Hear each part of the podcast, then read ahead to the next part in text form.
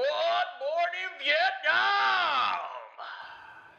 A la bestia, raza, siempre había querido hacer eso. Bienvenidos sean todos, todas, criaturas, bellas personas que nos acompañan a Mo- en Modernidad y otros delirios. Este es el tercer episodio de la segunda temporada. Y pues si recuerdan el episodio pasado hablamos sobre la casa de Emilio, Emilio's Bar en Grill, este lugar de excesos nocturnos, el inframundo, el aferrafiando, afterafteando en un lugar a la bestia, qué buen trabalenguas. Em, hablamos sobre eso, ¿no? Sobre esas búsquedas nocturnas que nos llevan a presenciar eventos, no sé si se puede decir, milagros en el inframundo, ¿por qué no? Eh, y ahora decidimos versar, fluir con esa misma energía de excesos y aprovecharla y aterrizarla en un tema para el cual invitamos a Carlos Soto a que nos hablara sobre el uso de sustancias y estados no ordinarios en la conciencia. Vamos, de eso va a tratar este episodio. Lo que va a ser diferente es que voy a estar yo solo con él, porque Tirso, pues para quienes lo conozcan, Tirso tiene una actividad muy interesante en la política y anda de precisamente de gira política, el vato, gira artística política. Y no pudo acompañarnos en esta semana, en este episodio, pero bueno, decidimos continuar y este episodio vamos a hablar de eso, vamos a hablar sobre lo que son llamadas drogas, eh, sustancias psicoactivas, enteógenos y diferentes palabras para hablar sobre esto que es maneras de alterar nuestra conciencia. Y pues, sin nada más que agregar, más que claro, este enorme episodio, una hora a la bestia de conversación rica, pura, muy interesante, pues adelante, comenzamos.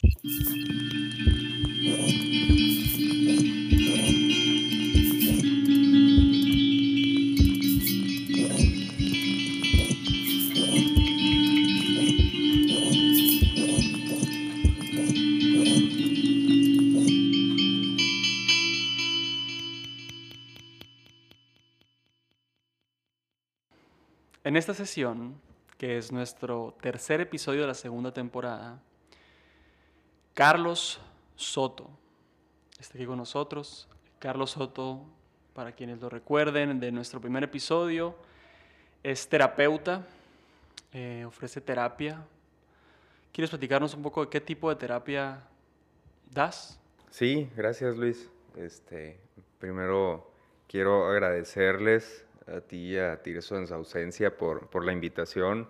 Eh, se me hace chido que, que- estemos hablando pues ahora de otros temas, ¿no? No sé si poco o mucho alejados del yo, que fue el tema inicial, pero pues aquí andamos. Eh, sí, la, la terapia que yo trabajo es básicamente, en términos muy resumidos, terapia breve sistémica. Ajá. Eh, y podría enmarcar quizá la terapia mm, en términos generales como terapias posmodernas. Eh, creo que no hay que andar en eso, ¿no? Porque no es el tema, pero pues puedo trabajar eh, con asuntos familiares, emocionales, lo que se consideran temas individuales o temas de pareja. Eh, prefiero la terapia individual, la verdad, que las terapias como mm, con familia eh, presente o con parejas presentes eh, y principalmente a personas adultas, ¿no? No adolescentes, este, no infantes, eh, adultas. Porque pues el lenguaje al final es el vehículo de la terapia y, y de repente si no hay un lenguaje tan desarrollado, pues es difícil hacerlo, ¿no? Pues eso es lo que hace Carlos, pero como bien dijo, pues el tema de qué es lo que hace no es lo que vamos a tratar hoy. Hoy invitamos a Carlos para hablar sobre drogas, sobre el uso de las drogas.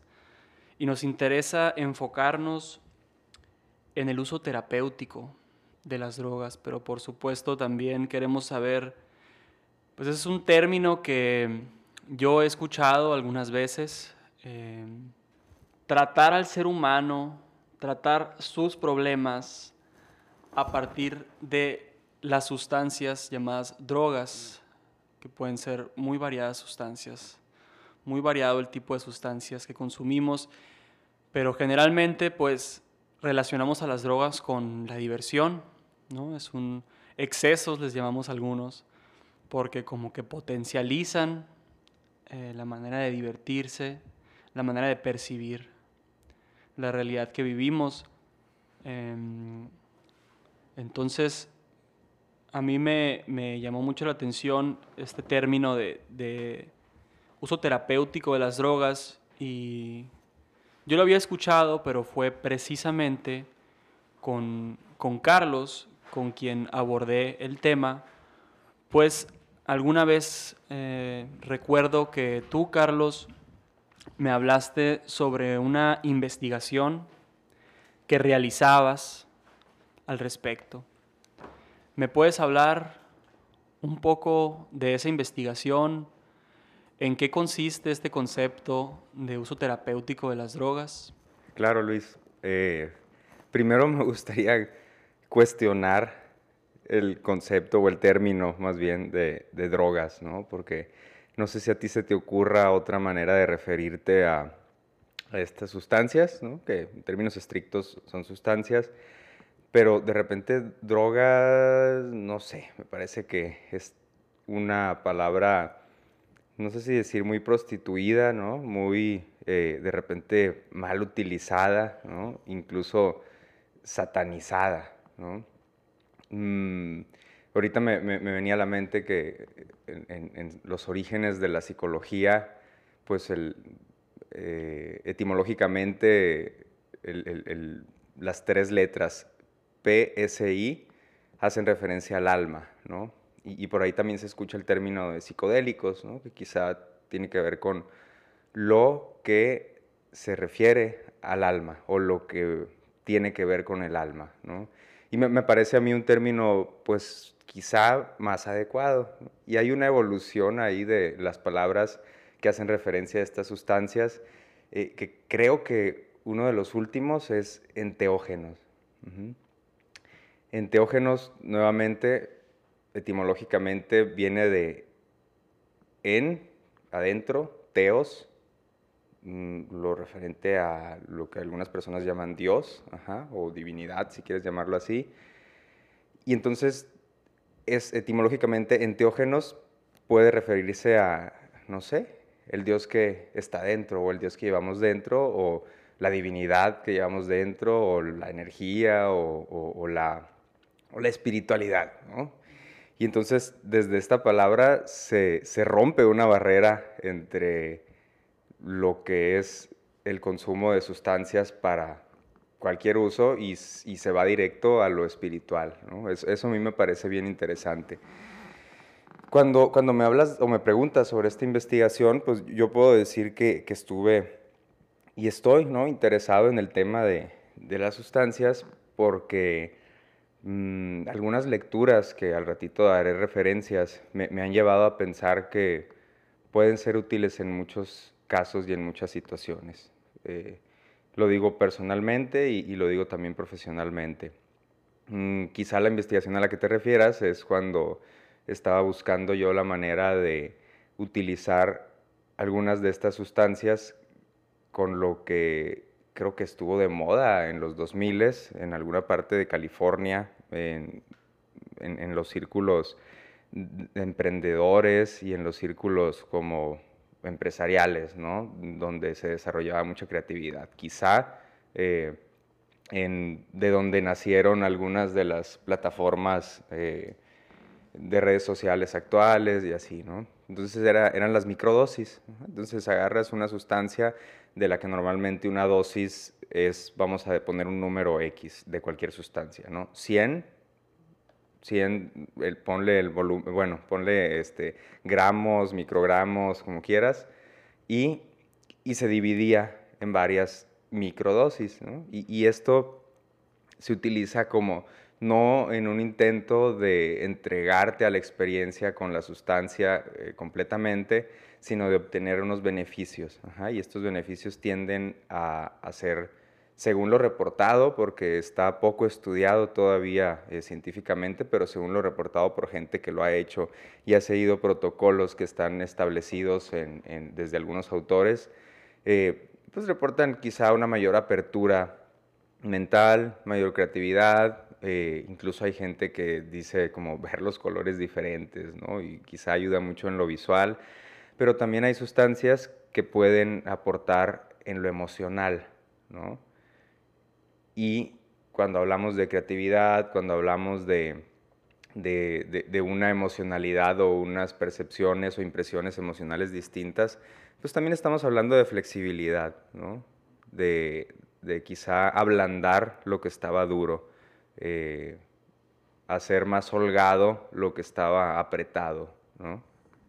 Sí, eso me recuerda una vez tuvimos tú y yo una conversación sobre cómo la psiquiatría iba, o el propósito, viéndolo, viéndolo en términos lo más bondadosos posibles, ¿no? porque creo que la psiquiatría también, hablando de una palabra prostituida y una palabra que, que ya, pues al menos en los términos cercanos, pues generalmente las personas con las que he platicado, como que son personas que usan a la psiquiatría para estar mejor, así en términos generales, eso es lo que he platicado con ellos, y platiqué contigo como que la psiquiatría era necesaria cuando estaban precisamente cerrados esos canales de percepción, o sea, porque tú ahorita mencionaste algo que se me hizo muy interesante, que era pues la terapia, viéndolo con adultos, pues es el lenguaje.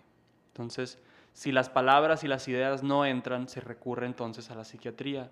Sería el uso de la psicodelia o de las sustancias con un, tendría un propósito similar entonces. Voy a, voy a referirme otra vez a las maneras en que nos referimos a estas sustancias, porque creo que también hay otro término por ahí que es sustancias psicoactivas, y, es un término quizá también muy generalizado, no tan estigmatizado, porque al final un medicamento psiquiátrico es una sustancia psicoactiva, es decir, tiene actividad en la psique, o tiene actividad como directamente en, en lo que podemos llamar lo, cerebral, mientras hay otras sustancias que tomamos, eh, no sé, analgésicos o alguna sustancia que vaya dirigida a otro, a curar otra cosa. Entonces, bueno, si hablamos de, psicoactivos y, lo relacionamos con, con, esto que dices tú de abrir canales que están cerrados, te diría, sí, quizá estas sustancias que no son las médicas o farmacológicas pueden tener una pueden tener un impacto en la apertura en el lenguaje, o sea, en la apertura de yo poder recibir esto que se me está diciendo y poder entender o organizar de, de otra manera ¿no? la información. Pero vuelvo al punto de que también estas sustancias pueden abrir canales no solamente de lenguaje, ¿no? sino emocionales. Eh, por ejemplo, al, MDMA, que es lo que comúnmente se le llama éxtasis y que se presenta de muchas maneras en, en, el comercio este, de, estas sustancias, mm, se le llama empatógeno. Y, y, es un término utilizado en, textos académicos los empatógenos. Entonces es, como una clasificación dentro de las clasificaciones de, las distintas sustancias. Esta en específico es empatógena. ¿Por qué? Porque de repente puede volver a la persona mucho más empática, Y a través de la empatía, es decir, a través de la emocionalidad, puede comprender lo que con el solo lenguaje no comprendía. Entonces ya estamos hablando de dos dimensiones, ¿no? La dimensión cognitiva o la dimensión del, pensamiento, de la idea, del concepto, y la dimensión emocional, la dimensión quizá de la sensibilidad, de, pues, del corazón, llamándolo románticamente.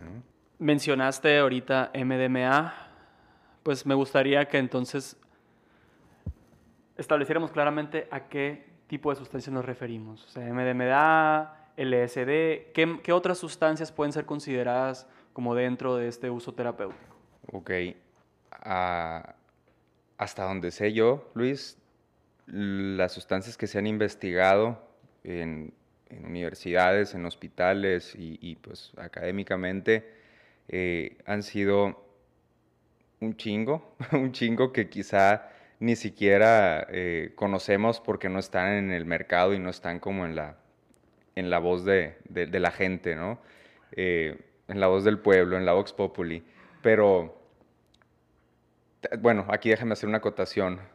El LSD surgió de investigaciones y de ahí se fue a la población, o sea, de ahí se fue al, al, mercado. ¿no? Entonces, aquí estamos hablando de LSD, de mescalina, que sería la sustancia activa del peyote, estamos hablando de ayahuasca, estamos hablando de, de cualquier planta o cualquier este, elemento de la naturaleza que pueda incluir alguna molécula eh, similar al DMT, estamos hablando de MDMA, estamos hablando de marihuana, estamos hablando de... Eh, ¿Qué más? Mm, hay, hay, otras variantes que quizá en México no se conozcan tanto, pero también están siendo investigadas.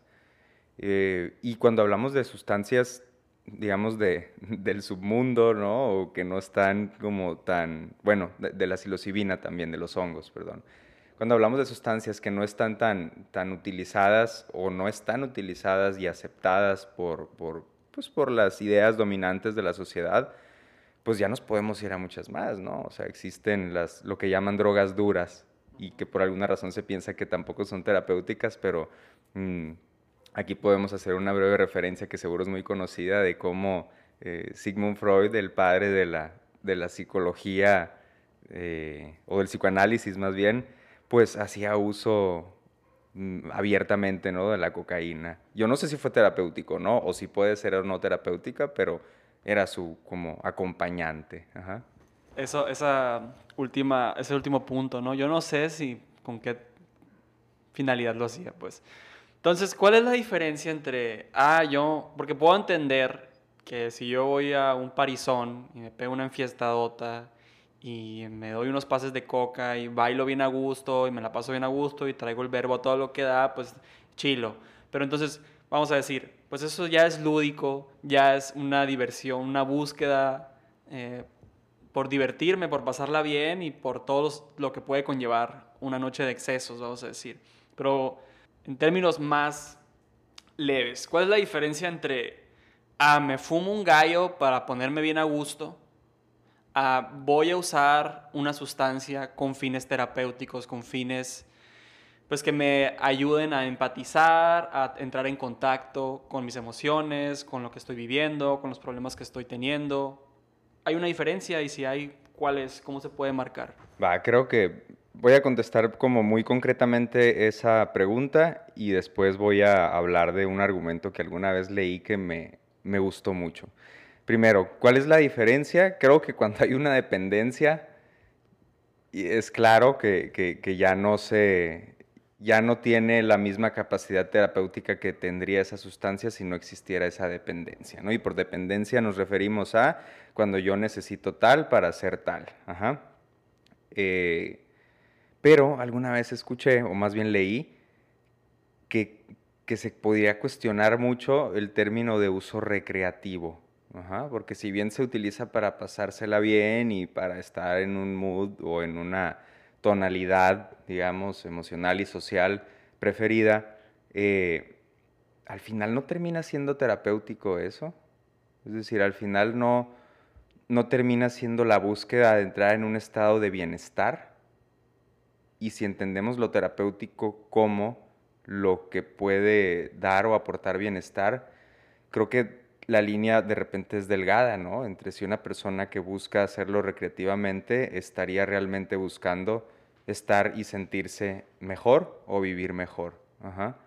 Entonces creo, creo que la línea ahí es bien delgada y tal vez hasta podríamos decir que según, o, visto desde una perspectiva eh, prohibicionista, lo recreativo podría ser satanizado y lo terapéutico no tanto, ¿no? Pero pero creo que volviendo a lo de los enteógenos, si son sustancias que de repente llevan a voltear a ver, a, que uno mismo vea eh, quizá otras, mm, otros elementos de su ser y de su percepción que no ha visto, puede ser terapéutico indiscriminadamente, ¿no? A menos que exista ya un, un, conflicto o un problema provocado por el consumo de tal sustancia, que es cuando hablamos de abuso de sustancias, ¿no? Y, que eso tiene también que, tomarse en cuenta, pues porque esto no, no, es, no es un juego y tampoco es como una, eh, pues una cosa con la que se pueda divertir cualquier persona.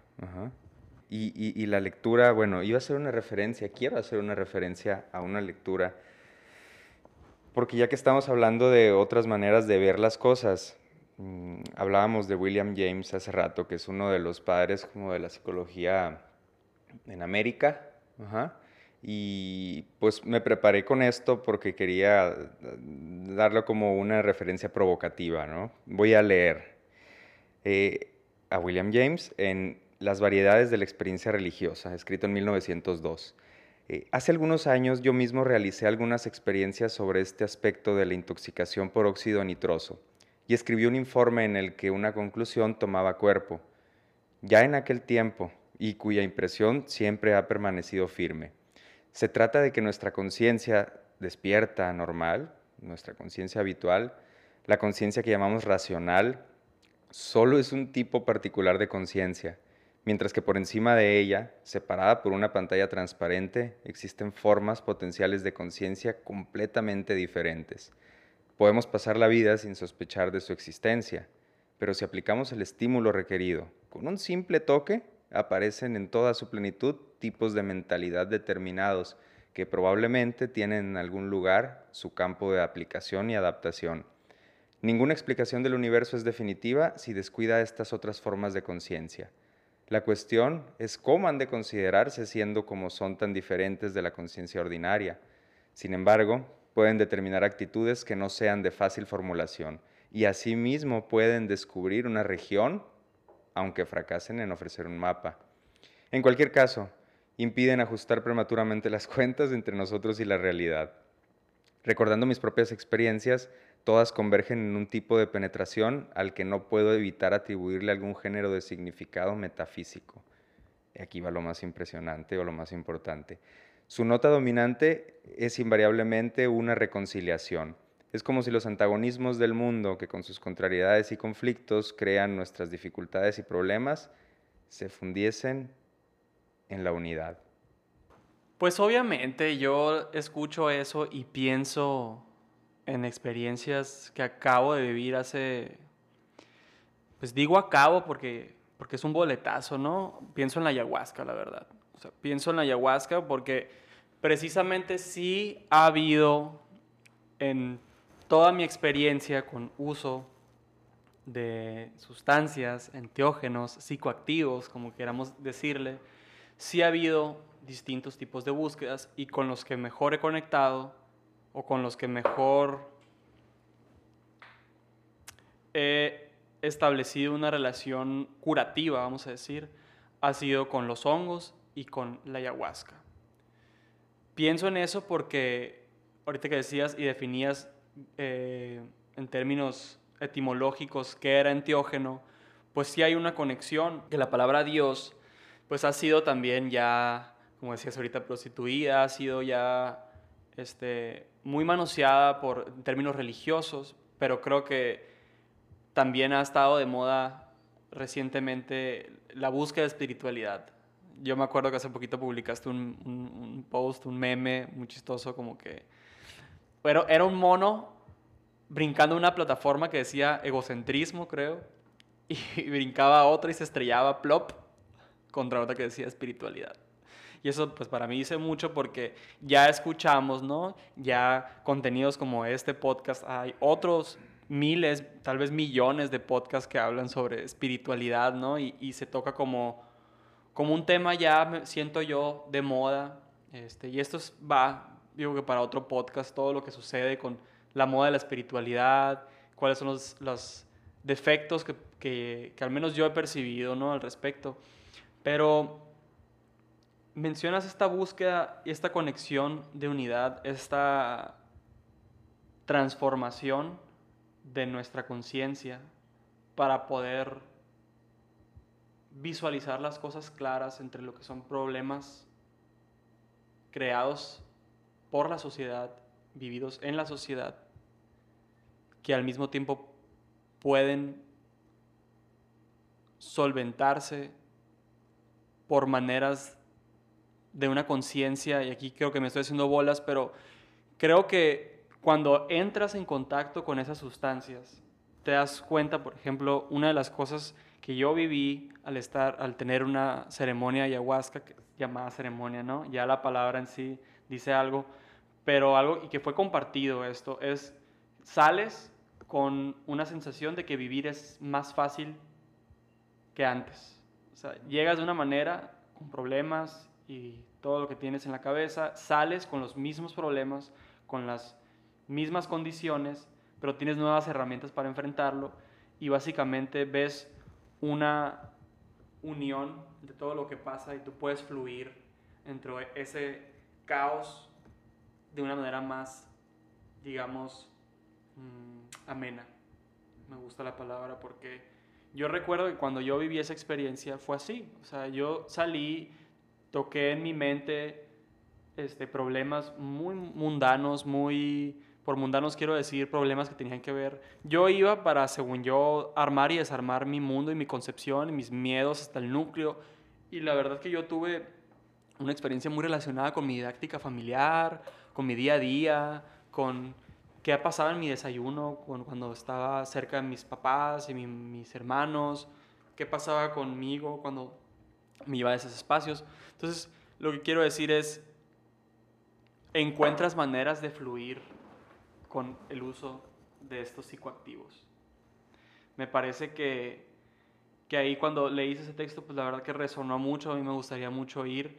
Y, y me gusta mucho esta idea de, de, alguien investigando algo y registrándolo, ¿no? Pienso, y ahorita platicábamos sobre eh, Aldous Huxley y el libro de las puertas de la percepción, cómo él se acerca a la mezcalina para realizar una investigación y cómo él va registrando ya hablábamos del libro, ¿no? Y todas las referencias y lo difícil que puede ser leerlo, pero también como esa, ese interés, porque yo creo que aquí hay un tema que es la banalización, no, no solamente del uso de cualquier tipo de sustancias, sino la banalización de nuestro tiempo y la banalización de, de nuestro entretenimiento. O sea, si es entretenimiento fumarse un gallo, si es entretenimiento unas líneas de coca, si es entretenimiento el mismo alcohol, eh, pero también se puede ver como una manera, como decías ahorita, ¿no? De uso de las sustancias, no, o sea, también no es la diversión algo necesario para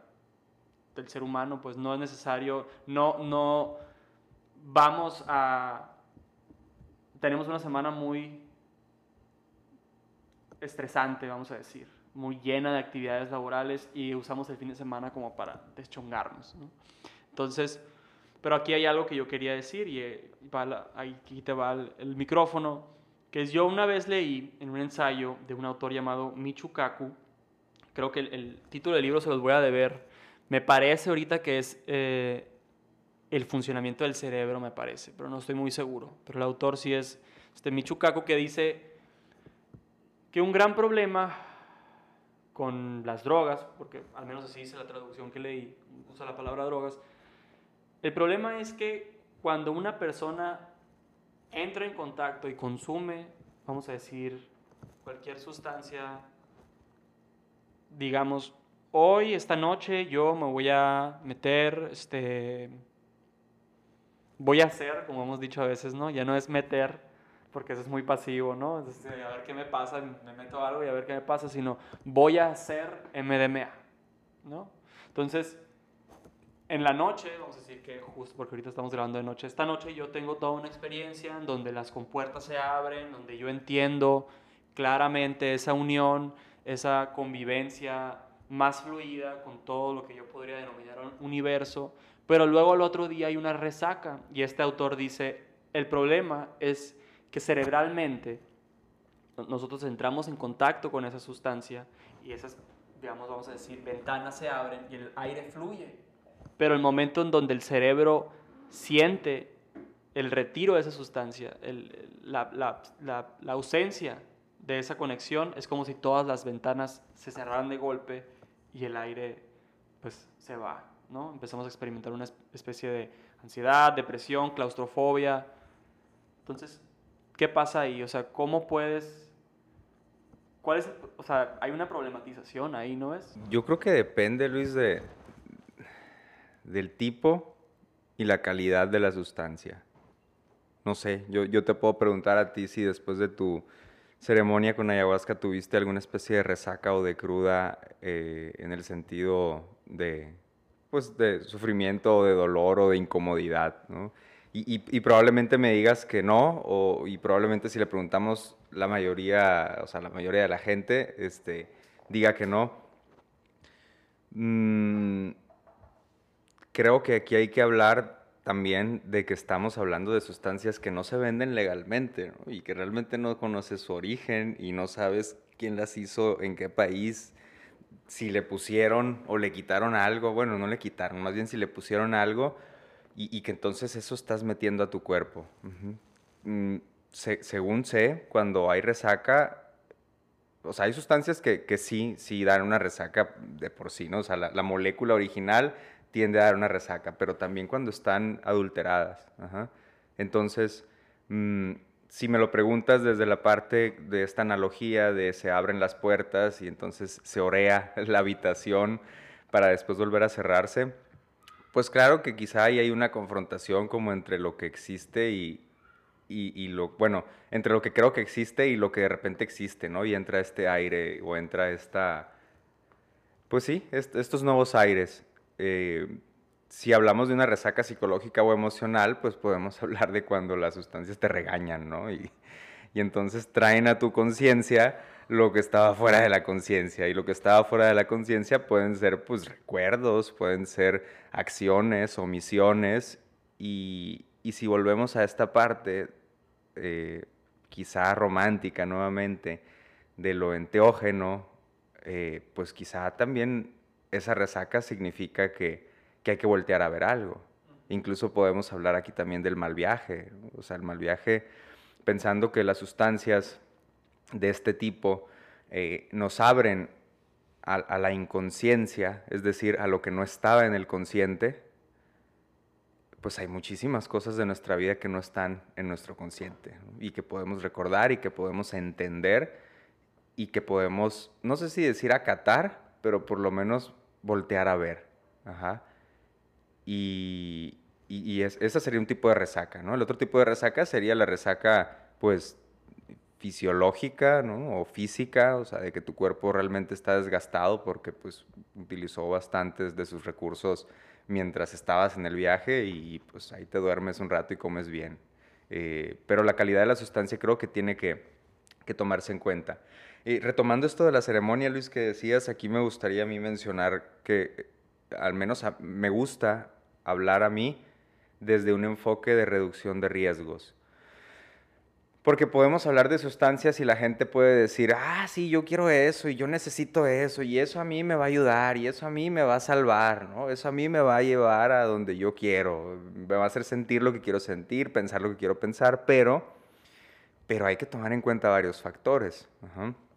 Podemos hablar aquí de, del set y del setting, ¿no? De, el set y el setting es una, una mm, una conceptualización que fue pues, reciente, quizá de los años 70, donde se empezaron a dar cuenta, la, comunidad psicodélica estadounidense principalmente, que había que tomar en cuenta la preparación de la persona y la preparación del contexto en el que se iba a consumir la sustancia, del contexto físico. Cuando tú hablas de ceremonia, tú estás hablando de que ese consumo de esa sustancia específica se enmarcó en toda una serie de símbolos, en toda una serie de, actos predeterminados con tiempos, y todo eso brinda cierta seguridad a la persona que está consumiendo la sustancia. Porque no hubiera sido lo mismo, yo te aseguro, consumir ayahuasca aquí en tu casa con música de Pink Floyd, a consumir ayahuasca en una ceremonia que tiene tintes o no tintes, que está explícitamente dirigida a la espiritualidad o a la religiosidad, y, entonces el viaje es bien distinto, porque una cosa es la sustancia, otra cosa es el contexto y otra cosa es cómo estás tú, que, en teoría es lo que vas a curar. Y aquí antes de pasarte el micrófono quiero hacer una puntualización de, cinco puntos que todas las personas que están interesadas en consumir este tipo de sustancias deben de tomar en cuenta o tendrían que tomar en cuenta para hacerlo desde lo que se podría decir una, un enfoque de reducción de riesgos. Mm, lo primero es la información. ¿Qué información tengo yo que me han contado, que he leído, que sé de esta sustancia? Y en la información también va qué sustancia es y qué tan seguro estoy de que es esa sustancia. Volviendo al punto de que el mercado negro, eh, pues puede hacer muchas cosas con eso, hay que saber bien, ¿no?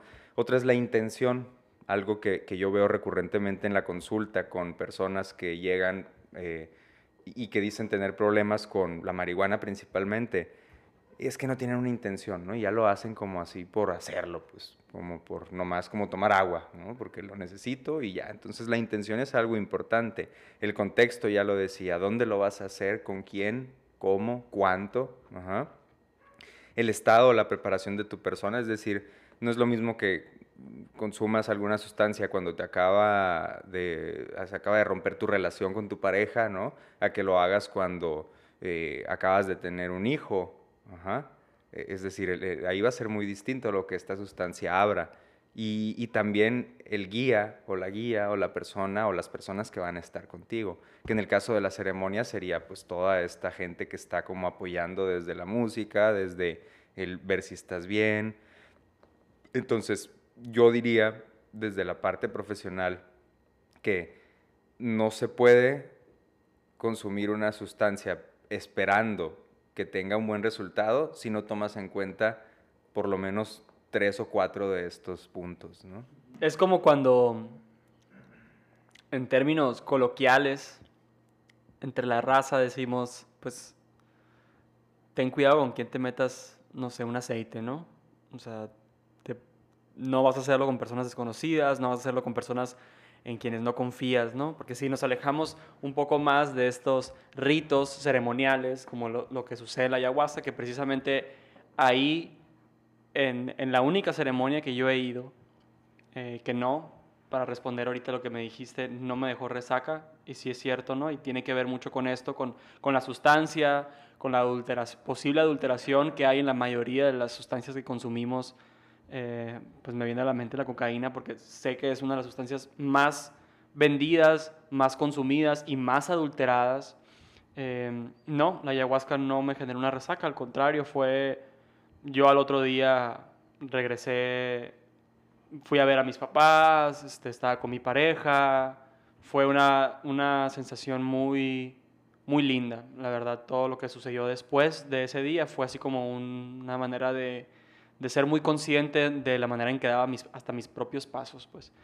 Em, entonces sí, o sea, este, set, las palabras, el, el, conjunto set y setting, ¿no? Que a veces nos quedamos con el set, pero no pensamos mucho en el setting y la importancia que tiene, vamos a decirlo, el, setting como el ambiente en el que te rodeas cuando consumes algo. Sí, por eso a veces decimos, no es lo mismo meterte un aceite en tu casa o meterte un aceite en una fiesta, a meterte un aceite en la playa o en el bosque con personas en quienes confías y que se realice una actividad que deje eh, pues, cosas positivas y no, no quiero relacionar lo, positivo con lo que todo está bien, todo está chilo, todo me la pasé a bomba, ¿no? También creo que, como decías ahorita, los mal viajes ocurren por algo, este, los momentos en donde sentimos esa ansiedad esas ganas de decir algo, pero no encontrar las palabras para decirlo, como que eso que se te atora en la garganta y en el pecho y quiere explotar, pero no sabes cómo llevarlo, pues es algo, ¿no? Es, es algo que se está manifestando en todo tu cuerpo y que está buscando una salida, entonces es algo que tienes que ponerle atención. Y creo que esa manera de salir, o sea, esa búsqueda de salida, tiene que ver con, con la noción principalmente o, primeramente de sentirme de alguna manera atascado. O sea, atascado en un bucle eh, en donde veo continuamente que, todo se vuelve una repetición. Entonces yo busco esta alteración de, la, de mi conciencia, de mi percepción, para sentir o, para buscar que hay algo más. ¿no? Entonces yo creo que gran parte del uso en términos, digamos, sociales o populares, desde la fiesta hasta ya entrando a lo que podría ser terapéutico o es terapéutico, tiene que ver con esa salida, con esa búsqueda de encontrar otra manera de, de vivir los días tal como empiezan a llegar, pues. Ya, sí Luis, creo que ahorita que hablas de otra manera y de búsqueda de que algo salga, eh, me, me, me, viene a la mente esta idea de, de, los moods, ¿no? Ando en qué mood y, y, pienso también en que, bueno, hasta ahorita estamos hablando de sustancias y del posible este, efecto o la posible aplicación terapéutica, pero creo que al hablar de sustancias estamos hablando de otra cosa, estamos hablando de, de estados no ordinarios o estados alterados de la conciencia, es decir, cuando mi conciencia es consciente de una manera diferente. Y ya lo decía en el primer texto que cité, como estas otras formas de ver que están separadas de nuestra conciencia habitual por una pantalla muy delgada. Entonces, si hablamos de estados no alterados, digo, no, no, no ordinarios o estados alterados de conciencia, no solo las sustancias llevan para allá. Hay, hay prácticas, hay eh, mm, pues actividades, eh, hay disciplinas encaminadas a ello.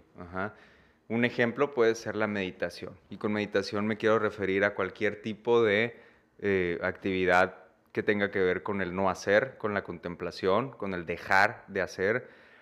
Recientemente, o sea, quizá en los últimos 30, 50 años, ha, habido así como el boom del mindfulness, ¿no? Y que es como pues, la meditación gringa, pero realmente la meditación tiene miles de años eh, practicándose y un ejemplo de ello es la imagen del Buda, ¿no? que, que, muchas personas la tienen en su casa quizás sin saber cómo que estaba pasando ahí, pero este señor eh, que está sentado contemplando su interioridad está en un estado no ordinario de la conciencia. Y entonces yo quiero decir que las sustancias psicodélicas o los enteógenos llevan a estados no ordinarios de la conciencia. ¿Qué es un estado no ordinario de la conciencia? Es cuando tu personalidad habitual o tu yo no está presente o no está presente como normalmente. Y cuando no está presente como normalmente, entonces pues hay una especie de disolución de eso. Entonces cuando no está eso, ¿qué está? ¿Qué hay? ¿Qué, estás viendo y qué estás sintiendo?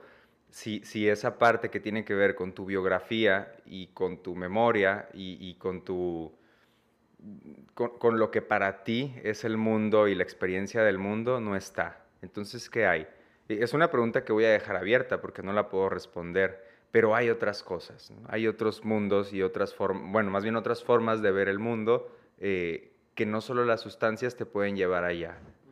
Y, y, ya para terminar y pasarte el micrófono, si hablamos del uso terapéutico de sustancias, podemos hablar más bien, y, preferiría yo como elevar el nivel de, esta conversación a esto, el, la aplicación terapéutica de estados no ordinarios de la conciencia. Sí, no, no mames, lo que dices me, me tengo muchas preguntas. Mm, para empezar, lo que dices me hace pensar en que hay toda una tradición detrás, como dices, que ahora ha sido retomada por Estados Unidos como el mindfulness y creo que Estados Unidos en sí, como vamos a hablar de la cultura de Estados Unidos, es muy veloz, es muy rápida, quiere satisfacer y creo que tiene que ver, o sea, yo, yo conecto este rollo del mindfulness como este compendio breve de tradiciones milenarias en, una en un libro de 100 páginas o un audio o un audio, audiolibro, lo que tú quieras, o una conferencia y te voy a decir qué es el mindfulness y te voy a decir cómo, ¿no? Y con el mindfulness hay muchas cosas que yo he leído también que, que conflictúan, que problematizan lo que es el mindfulness y las consecuencias que puede haber de tener toda una sociedad que nomás esté concentrada en el momento y se olvide todo lo que hay en el pasado. Eh, creo que, para no irme a otro tema, volviendo, es esta búsqueda de estados alterados de conciencia, como dice, se puede obtener de diversas maneras que no implican el consumo de un, agente externo, para no decir todas las palabras que habíamos dicho, porque al final la sustancia, o sea, todo lo que es, sí, o sea, creo que a veces decimos, el DMT está en nosotros y lo único que hacemos es meternos un poquito de nosotros. Sí, pues, pero es algo externo, pues, no está dentro de nosotros. Entonces, la meditación, como dices, y a mí me gustaría preguntarte, porque muchas veces se dice, ah, sí, meditar, meditar, meditar, pero pues, ¿qué es meditar y cómo meditas? Me gustaría preguntarte, tú si meditas y cómo le haces. Ahorita me, contestas, pero es esto, pues, es, es, hay ya herramientas que con nuestra propia eh, conciencia, como la vivimos, o sea, las herramientas que tenemos ya en nuestro propio, nuestro propio cuerpo y en nuestra propia forma de vivir, podemos llegar a esos estados, alterados de conciencia. Pero las drogas lo que hacen es darnos eso, pero de una manera muy rápida. Y creo que eso habla mucho de, de, pues, de nuestra cultura, de una cultura que se ha vuelto impaciente también, en donde le queremos dedicar muy poco tiempo a adquirir eso que requiere pues práctica y disciplina y, queremos nada más como... Porque yo a veces, y siendo sincero, yo a veces lo, no, no consumo sustancias para, para pasarla bien, o sea, sí, sí, sí, no lo voy a negar, o sea, me la, me la paso bien y me, la paso, me divierto y todo, pero y lo decía, lo decía el capítulo pasado también, yo a veces me aburro, pues. Me aburro del, del, cotorreo normal, entonces yo recurro a sustancias como para darme ese boost, para darme ese impulso fuerte que me hace de nuevo encontrar la información que me da el tiempo que estoy viviendo de una manera diferente. Entonces yo creo que por eso muchas veces consumo sustancias. Si, si yo eh, voy a una ceremonia de ayahuasca, si yo consumo hongos, que son las sustancias que a mí más me gustan, ¿no? Creo que ya he generado como, sí consumo marihuana, pero veo también cosas que me perjudican mucho la marihuana, entonces creo que me he distanciado de eso, pero sobre todo esas dos sustancias, eh, la ayahuasca y los hongos, son eso que me dan, pero también he practicado últimamente la meditación y también veo que requiere muchísima disciplina, ¿no? Entonces, hay una gran diferencia porque en una te toma un par de horas, media hora en que consumes lo que tienes que consumir y la meditación, pues a la primera sesión de meditación probablemente no llegues a nada, pues no llegas más que a darte cuenta que te impacientas, que te duele el culo, que te duele la espalda, que te duele el cuello, que tienes rasquera acá y no, no, no abandonas, ¿no? Y ahorita decías algo como que mucho de esta búsqueda, que creo que se da, pues estamos hablando, sí, en todo el capítulo hemos estado mencionando LSD, MDMA, ayahuasca, todos los conjuntos psicoactivos, pero pues al final también el alcohol, que es el, ahorita lo estamos tomando, ¿no? Unas cheves, el tabaco nos da algo, pues. Y creo que lo que buscamos, que es como decir, este grado de sinceridad, esta alejamiento, este alejamiento del ego, que es lo que nos tiene muchas veces como enclaustrado en formas que repetimos, en patrones que nos cansan y buscamos alterar esos patrones para ir un poquito más allá y encontrar algo que nos satisfaga, es al final lo que estamos también buscando. Sí, mira, creo que aquí hace falta, no sé si haga falta, pero me quiero poner flexible con el lenguaje. Tú dijiste agente externo y dijiste impulso o boost, ¿no? Y, y, es, podemos decir que son estímulos. Ajá, un agente externo, una sustancia es un estímulo. Hablabas de la sociedad estadounidense o de pues, la sociedad o, la dinámica de la sociedad contemporánea que, que, que nos genera estados de impaciencia. Ajá porque tal vez estamos llenos de estímulos, estímulos externos, ¿no? Pero la meditación podemos pensar que es justamente el no estímulo. Ajá. Entonces, al final el no estímulo se vuelve en un estímulo de otra cosa. Estimula, el no estímulo del mundo que nos rodea estimula algo más. Eso que estimula probablemente sea un estado diferente de percibir el mundo y de la conciencia. Hablabas también de cómo quizá el mindfulness viene eh, a, presentarse como una, eh, pues no sé si síntesis o más bien un, una... resume muchas de las prácticas que se han utilizado desde miles de años atrás para llegar a comprender, a entender ciertas cosas, quizá a uno mismo, entre otras cosas. Entonces, podemos hablar de una meditación ahistórica, que quizás sería el mindfulness, ¿no? Y que está utilizada como, pues, como una cura, como básicamente una pastilla. Haz esto y te va a funcionar en esto, ¿no? Pero la meditación original es histórica y viene de una tradición. Y, la tradición se pasa de, de, escrito en escrito, de boca en boca, y, entonces va como modificándose. Si, si, si recurrimos a, a experiencias de textos mucho más antiguos que la meditación, podemos encontrar cosas muy similares a lo que se puede encontrar en experiencias de personas que el fin de semana pasado tuvieron eh, un consumo de alguna sustancia. Entonces estamos hablando de que hay elementos de la, no de la mente, sino de la conciencia, que de repente pueden ser universales, ¿no? Como quizá los mismos caminos que a veces se recorren, a veces no se recorren, pero una sustancia, una meditación, una canción, un estímulo que nos lleve a percibir de otra manera, al final va por un camino similar. Me preguntabas por cómo medito yo.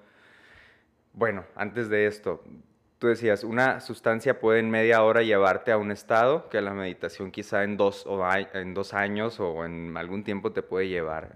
Y pues está la analogía del edificio, ¿no? O sea, con una sustancia eh, quizá puedes llegar al, penthouse y al último nivel del edificio y entonces ver todo y, después de, unas horas ya no lo ves. Y, quizá este edificio sea, sean esos caminos de los que se ha hablado milenariamente. Hay gente que le dice el camino espiritual, hay gente que le dice, no sé, hay un autor por ahí que le llama el camino del héroe, ¿no? Eh, y, creo que al final termina siendo una tarea humana recorrer ese camino por las vías que se quiera y como se desee y como se sienta uno cómodo, pero mm, quizá para no verlo verticalmente, como hay que subir en algo, eh, hay que comprender. Ajá. ¿Cómo medito yo? Yo, he llegado a la conclusión, obviamente desde lecturas y desde prácticas, que la meditación no tiene que ser esa imagen de estar sentado con las piernas cruzadas, este, con las manos eh, haciendo un mudra, ¿no? Y con tus dedos cruzados de una manera rara en tus rodillas. Sí, es una forma, ajá. Es una forma de cierto país que cierto, cierta comunidad generó y le funcionó. Y quizá en otro país, en otra comunidad funcionó la danza, ¿no? Y quizá en otro país y en otra comunidad funcionó la oración y en otro país y en otra comunidad funcionó algún otro tipo de actividad.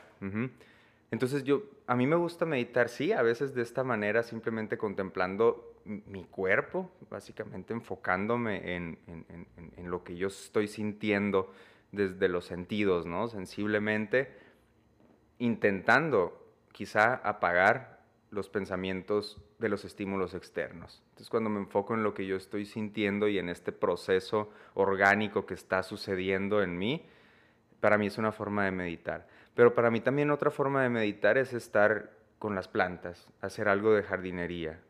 Porque si hablamos de, de energía mental o si hablamos de lo que está sucediendo en la conciencia, dirigir tu conciencia a una pues valga la redundancia, una dirección o dirigir tu conciencia a un objetivo o a un objeto, es una forma de meditación. es una forma de, de, encauzar ese río, de encauzar ese, ese, ese flujo hacia algo. Y cuando tú puedes estar como abstraído en, en ese algo, estás meditando, porque no hay otros algo, es ese algo.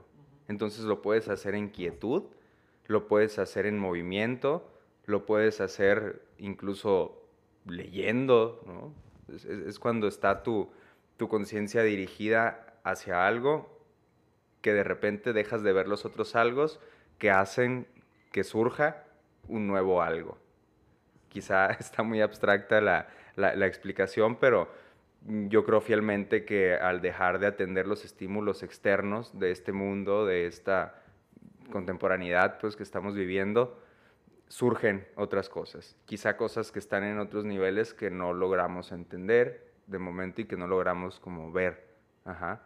Eh, algo así te, te, respondería de cómo medito. Sí, no sé, mi, mi, educación probablemente literaria me haga...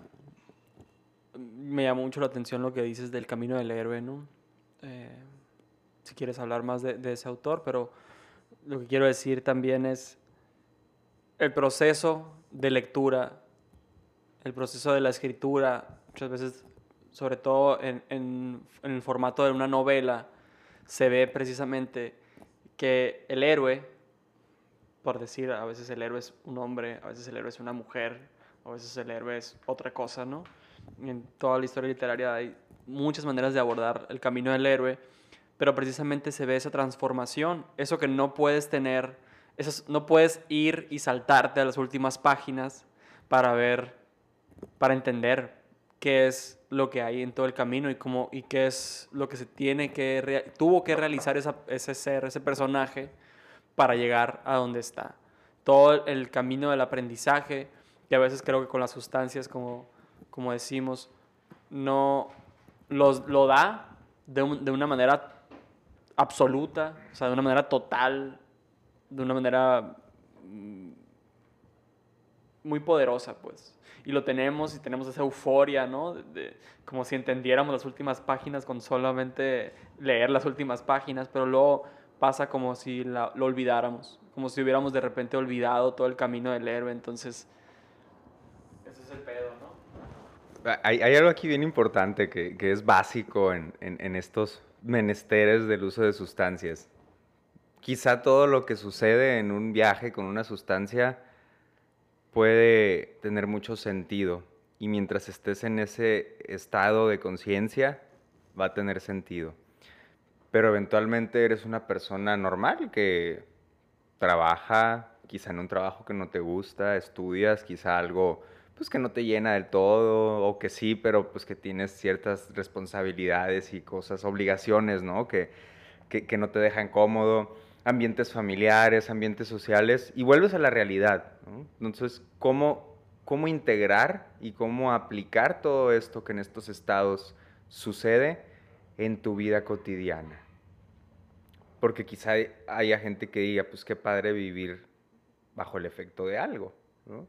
Y habrá quien muy válidamente lo haga y le funcione, pero creo que al grueso de la población no, no le funciona. Entonces es como creo que el viaje del héroe o esta transformación, como bien dijiste, que también habrá gente que diga el viaje espiritual o el camino espiritual, es eso, cómo integrar estos conocimientos, estas conexiones, estos entendimientos que surgen en esos estados en tu vida cotidiana. Ajá. ¿Y qué vas a hacer con ellos? ¿no? Porque de primer momento pueden ser algo que funciona o que sirve, que tiene una utilidad para tu vida personal, pero de repente puede tener también utilidad para tu vida laboral, para tu vida social, para tu vida este, en familia, para tu, tu, tu vida eh, académica. Ajá. Entonces, ¿cómo, ¿cómo, aplicar esto? O sea, estos conocimientos y estas conexiones. Recientemente leía eh, en, un libro de Iker Puente, que es un autor de, psicología mmm, transpersonal. La psicología transpersonal es un enfoque de, de la psicología que, que ve e investiga, busca, pues, explora en lo que está más allá de la persona o de la personalidad, o de lo que llamábamos hace ratito como el yo o el ego, ¿no?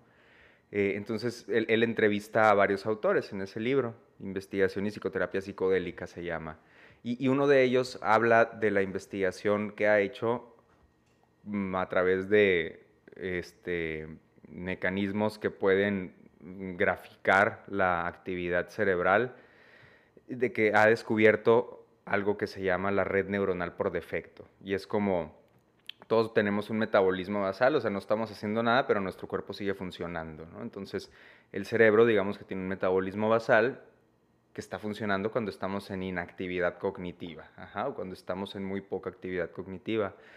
Pero dice, esta actividad que está sucediendo en el cerebro cuando no estamos haciendo nada, puede tener relación con lo que es el yo o la personalidad. Y el yo o la personalidad generalmente viene dada por nuestra crianza, por nuestra socialización. Nosotros aprendemos a ser quienes somos, a nosotros nos enseñaron a ser quienes somos. Nosotros, mm, digamos, cachamos cosas que teníamos y no teníamos que ser y hacer por una sociedad definida, por un contexto determinado, etc.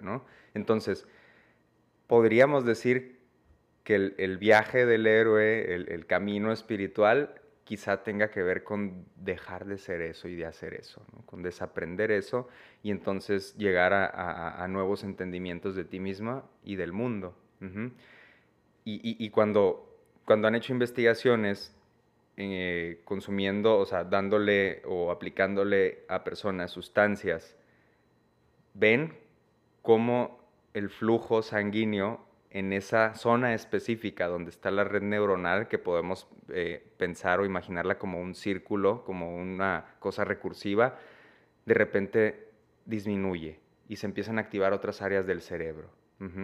Y esta red neuronal por defecto, que podría ser el yo, empieza a conectar con otras áreas del cerebro que no son tan activas habitualmente o en un estado de no movimiento y de no cognición. Entonces ah, podemos hablar de que hay una expansión de la actividad cerebral y hay una expansión del yo. ¿Cómo llegar a eso sin necesidad del uso de sustancias? ¿Cómo romper esas barreras tanto neuronales, que, lo neuronal se, se, traduce pues en lo psicológico y en lo emocional? sin necesidad de estar todo el día bajo el efecto de algo. Cómo ir ampliando eso y, cómo ir quizá eh, haciendo que tu percepción, tu, cotidianidad sea diferente. Creo que el, camino del, héroe o el camino espiritual o el viaje espiritual o la responsabilidad de repente humana puede tener que ver con eso. Entonces, como para responder o con el ánimo de responder, porque no creo que podamos, podamos nosotros responder esa pregunta tan grande, tan importante, para incursionar en esa pregunta, sería entonces, sería entonces la disciplina de esa búsqueda de alejarnos de eso que nos pesa tanto cuando hablamos de nosotros mismos. O sea, de esa ese estrés que nos genera, que nos generamos y que nosotros adoptamos, ¿no? Como la ambición de convertirnos en, o la ambición de cumplir con, la... Sí, es todos esos tipos de, volvamos a la palabra estímulos, todos esos estímulos que generan en nosotros, eh, que creo que lo importante no son los estímulos, o sea, aquí la importancia está en uno mismo, pues. No es lo que viene de afuera, porque siempre van a venir elementos, siempre van a venir estímulos, siempre van a, van a, vamos a estar rodeados de ese ruido, ¿no? De ese caos. Entonces, creo que con el ánimo de, abordar la pregunta constantemente y llevarnos eso como, digamos, para finalizar este episodio, sería llevarnos la tarea de de seguir adelante, fluyendo, poniendo atención, pero también alejarnos un poco de eso que llamamos uno mismo, pues. Sí, bien lo dijiste al final. Yo, pensaría que, la tarea es eh, quizá desaprender o aprender cosas nuevas o alejarse de lo que uno cree que es uno mismo, ajá, o la personalidad, y encontrar nuevas formas, porque por lo menos si eres una persona que, se cuestiona y que tiene anhelos de, hacer cambios, o eres una persona conflictuada en la vida, como creo que somos todas las personas, por lo menos con algún tema o alguna situación, pues entonces hay que pensar eh, y esto suena muy cliché, como fuera de la caja, ¿no? Pero pero ajá, quizá una tarea sería como de desaprender un poco eso que crees que eres, pensando que hay algo más. Y ese algo más, volvamos a esta imagen cerebral, no es sino otras mm, formas de percibir, de entender, de pensar, de conceptualizar y por lo tanto de vivir, de practicar lo que sea que practiques. Y mencionabas disciplina, y la disciplina a mí me parece una palabra muy, muy dura por alguna razón. Yo soy una persona muy floja que nunca aprendió a levantarse temprano y la verdad es que eh, me costó en algún momento hasta que lo acepté. ¿no? Entonces, no sé si sea disciplina, pero sí podría decir que quizá es cierto compromiso. Compromiso con, contigo y compromiso con las personas que te rodean, pues, porque como seres sociales que somos, pues somos, mm, estamos expuestos a, la, a las impresiones y más que a las impresiones, a los impactos y a los estímulos de un grupo que nos rodea. Y este grupo puede ser el más cercano o el más lejano. Entonces, estamos recibiendo constantemente información de, de, ahí. Y, eso nos está formando y nos, nos, está literalmente dando forma. Entonces, si pensamos que es lo único, pues estamos solamente a expensas de eso que nos da forma. Si pensamos que hay algo más, vuelvo a la cita inicial estas otras formas de conciencia que están después de esa pantalla transparente, pues, pues hay, tal vez hay mucho que descubrir. y, retomo otra vez esto que decías tú de la transformación, quizá mucho que transformar o que cambiar. Y, volviendo a, a, la idea de, de mi yo terapeuta o de mi trabajo como terapeuta, pues yo lo que busco en, una persona que viene a pedirme apoyo y, escucha para algo es un cambio, porque su manera de vivir, de pensar, de funcionar en la actualidad no le es su preferida o no le es útil. Y entonces ahí se, busca un cambio. Y, y en esos cambios que suceden en el consultorio, o más bien afuera del consultorio, pero que tienen pie en algo que pasó en el consultorio, en alguna conversación que hubo, pues al final terminan siendo cambios transformadores. Y, a mí me encanta ser testigo de transformaciones de, ya sea de, familias o de individuos. Este, entonces, no sé, creo que hablamos de varias cosas de las que de repente la, la, línea que les divide es muy delgada. Ajá. Eh, mencionamos poco el tema de la espiritualidad, pero al final la espiritualidad termina siendo una, una analogía de, algo que sucede en las personas y que es conveniente que suceda, creo. Em, como te decía ahorita, Luis, quiero yo hacer unas, mencionar algunas referencias eh, porque lo creo responsable, hablando de, de sustancias y de estos temas que pues en la sociedad mexicana son controversiales y, recordar que estamos hablando desde un enfoque de reducción de riesgos y que no estamos promoviendo ¿no? el uso indiscriminado de, de sustancias. Eh, no sé si tú quieras comentar algo antes de comentar estas referencias. Ok, va. Para quienes estén este, con este interés en, en saber más, en indagar, en experimentar quizá, eh, o simplemente en tener referencias. Voy a mencionar algunas organizaciones, unas mexicanas y otras no mexicanas, pero que tienen contenido en español que, que pueden ser útiles para, para quienes eh, aplican en sí mismas estas sustancias o quienes están interesados. ¿no? Una es una página de Instagram que tiene un sitio web que se llama Échele Cabeza así sale en Instagram. Y es una sustancia que habla de la, digo, es una eh, página que habla... Virtual. Es una sustancia virtual, exactamente. Puede fluir a través de tu vista. Eh, no, es una página que habla de y, promueve contenido sobre concientización del uso de sustancias responsablemente. Hay muchas referencias ahí que se pueden encontrar. Es un contenido juvenil, eh, es accesible y es como muy suavecito. Ajá.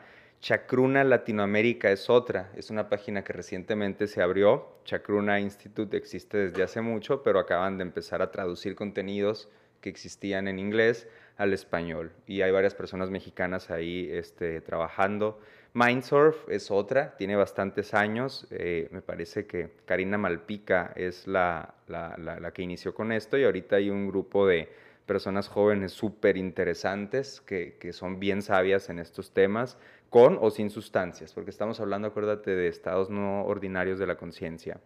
Otra es Vía Sinapsis, que Vía Sinapsis y Mindsurf promueven anualmente, desde hace siete años, un congreso sobre sustancias psicoactivas. Y, y lo más curioso, Luis, es que este congreso, que tiene ya siete ediciones, es promovido por la UNAM, por la Facultad de Filosofía y Letras de la UNAM, pero pues es bien raro porque pues como que una universidad está hablando de esto y tiene durante tres días hablando gente de estos temas. Al menos a mí me parece algo que, que no es como muy difundido y, y- hay que escarbarle un poquito para encontrar que la UNAM está teniendo participación en esta apertura a este tipo de lógicas y de formas de conciencia en México. Otra es Bioindustrias Hoffman, que es una empresa dedicada a generar eh, elementos químicos que ayudan para testear sustancias. Ah, lo que hablábamos ahorita de la adulteración y de, y de cómo podemos estar pensando que consumimos una sustancia mientras realmente es otra o tiene otras cosas. Eh, Bioindustrias Hoffman con doble N al final y una F.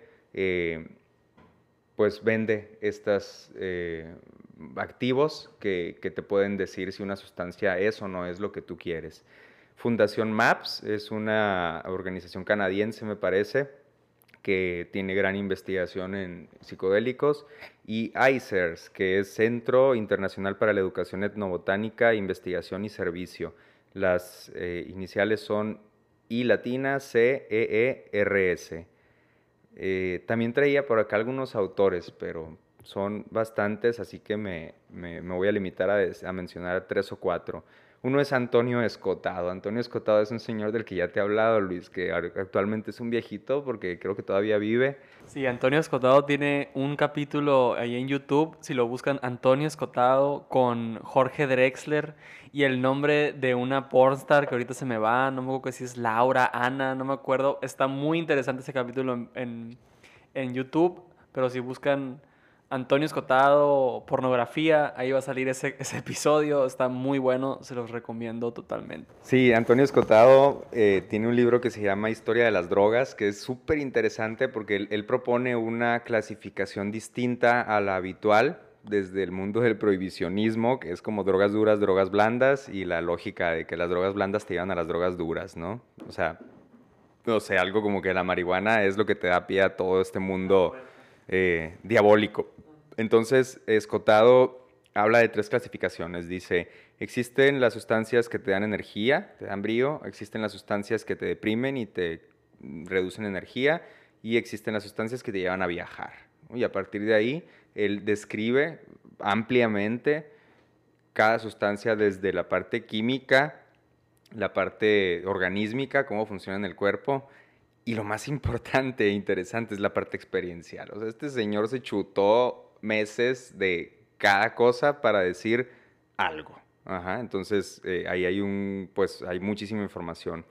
Otro autor es Claudio Naranjo, que es un psiquiatra bastante reconocido en el mundo mm, de la psicoterapia, en el mundo de también la psicología transpersonal y pues a él lo avalan sus credenciales. Él es un médico, psiquiatra que se dedicó muchísimo tiempo a trabajar desde el psicoanálisis, me parece, después dio un brinco por allá en los 60 al LSD y después de la prohibición, pues él empezó a investigar estas otras vías para llegar a estos estados no ordinarios de la conciencia. Eh, hay textos muy complejos de él y hay textos también muy sencillitos. Eh, también quiero mencionar a dos autores mexicanos, bueno, tres, que, son fundamentales para entender también el contexto mexicano en esto. ¿no? Uno es José Agustín, es un literato pues bien rico al leerlo, es como lees una historia mexicana de la contracultura bien interesante que a mucha gente le puede ser útil. Y lo- los otros dos, pues mucha gente los conocerá por muchas cosas, pero son el Gis y el Trino. Estas son dos personas que hablan eh, de sus experiencias hasta la fecha en Radio UDG y por cierto pasan esta transmisión en política y rock and roll en, aquí en Hermosillo, los viernes a las 9 de la noche. Eh, pero bueno, ellos son moneros y entonces ellos tienen como varios libros, muchísimos libros y muchísimas este, publicaciones en periódicos y en revistas sobre humor, pero un humor concientizador. Y en sus conversaciones siempre terminan siendo alguien que te deja un buen sabor de boca. El último es Stanislav Grof. Stanislao, más de cuenta, pero en su, en su idioma, Grof. Lo pueden encontrar con Grof o Psicología Transpersonal Grof, pueden buscar así. Eh, él habla de estos estados no ordinarios de la conciencia, facilitados o no por las sustancias. Y habla de todos estos caminos que él ha ido entendiendo que suceden en las personas y que tienen su fundamento en culturas ancestrales. Eh, y habla también de estas dinámicas que no son lógicas o no son como tan mm, racionales y que tienen efectos terapéuticos y transformadores en las personas. Entonces, creo que cualquiera de estas personas puede tener videos en YouTube y, y, se les puede echar un ojo por ahí, antes del texto quizá. Y bueno, te paso el micrófono, Luis. Tanto que agregar.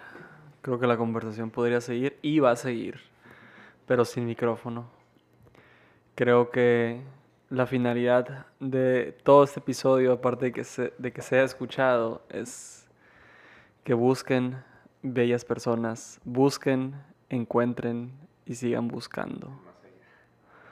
Hasta la siguiente. Ah, me fumo un gallo para ponerme bien a gusto no solo las sustancias llevan para allá. Enclaustrado en formas que repetimos, en patrones que nos cansan. Porque tal vez estamos llenos de estímulos, estímulos externos. A la bestia raza siempre había querido hacer eso.